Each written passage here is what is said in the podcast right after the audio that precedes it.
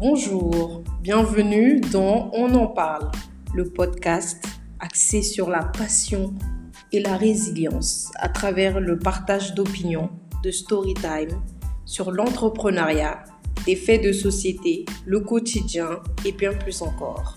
Je suis Tako Kamara, directrice de Follow Digital Consulting, consultante experte en transformation numérique, marketing et communication digitale N'hésite pas à donner et partager ton avis et tes expériences. La vie sociale au Mali, un frein à l'épargne, on en parle.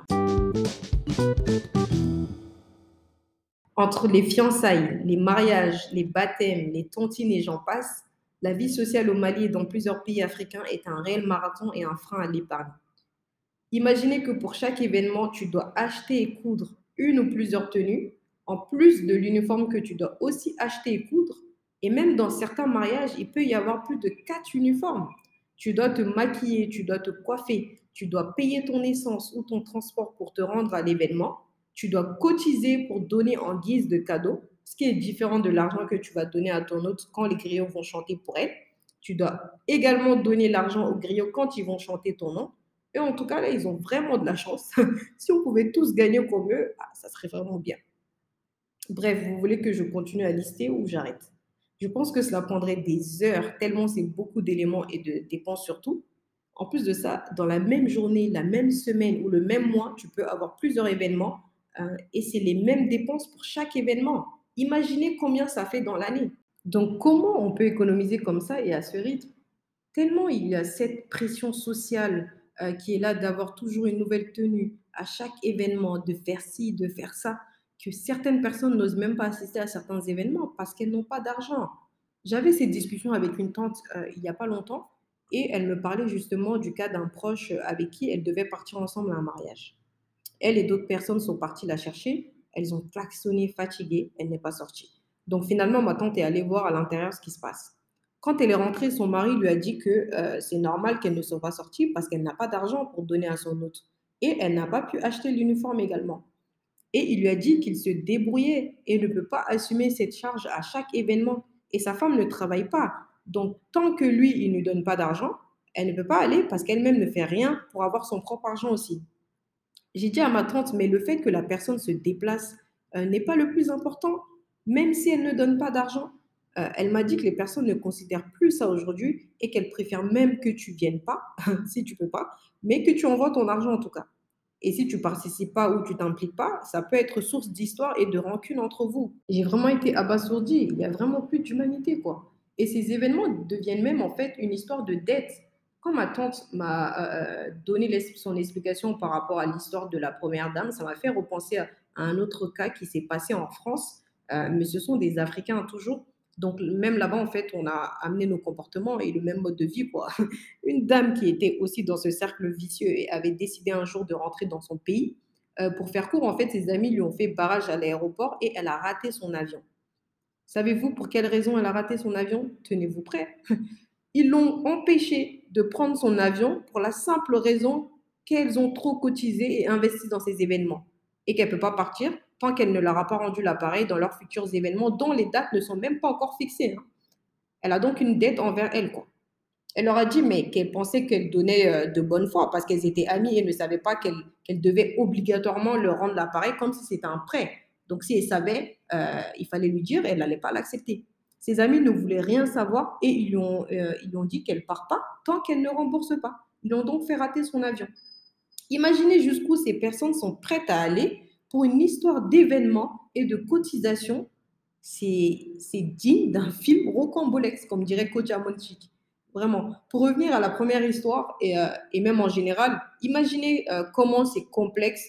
Euh, déjà, de un, c'est une pression mentale pour les femmes, car tu es dans une sorte de compétition avec tes semblables. Malgré que vous n'avez pas les mêmes revenus, statuts et niveau social, tu dois quand même faire tes preuves euh, et te comparer à des personnes qui n'ont pas la même vie que toi. À cause de cette pression sociale, certaines sont même prêtes à emprunter ou voler euh, des bijoux et des vêtements seulement pour le paraître et pouvoir prétendre à une vie qui n'est pas la leur. Et deuxièmement, ça met également l'homme dans une position difficile et ça crée des tensions dans votre foyer, euh, certes, l'homme doit nous prendre en charge, mais il n'est pas dit aussi qu'il doit prendre en charge tous nos événements. C'est impossible même. Et qu'en est-il en vraiment de nos projets, de notre avenir, de nos enfants? Imaginez pour la plupart des événements, tu dépenses minimum 300 000 francs CFA, ce qui est l'équivalent d'à peu près 500 euros. Si on mettait cela de côté pour nos projets, je pense que ce serait beaucoup plus bénéfique et euh, on serait riche à l'heure actuelle. Bien évidemment, je ne dis pas qu'on ne doit pas participer à la vie sociale, mais les événements au Mali, ça finit pas. Et tu ne peux pas participer à tous les événements.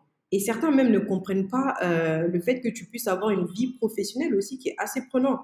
Et vu que ce n'est même plus la présence qui, importe, mais le, le seulement, donc pourquoi te fatiguer à faire l'impossible en fait? Essayons également de regarder dans un autre angle. Tout à l'heure, je parlais du côté des invités aux événements. Euh, là, je vais me mettre du côté de l'autre. Prenons le cas des mariés par exemple. Euh, imaginez que dans la plupart des mariages maliens et même africains, euh, le budget peut aller à plusieurs millions de francs CFA.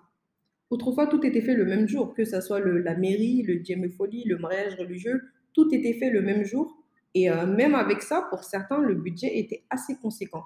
Mais maintenant que nous aimons euh, encore plus la folie des grandeurs, et avec les réseaux sociaux, tout le monde veut faire pareil sans, sans même avoir le même niveau social, eh bien, on divise chaque étape du mariage en plusieurs jours et chacun avec sa cérémonie et son lot de dépenses. Donc, imaginez le budget.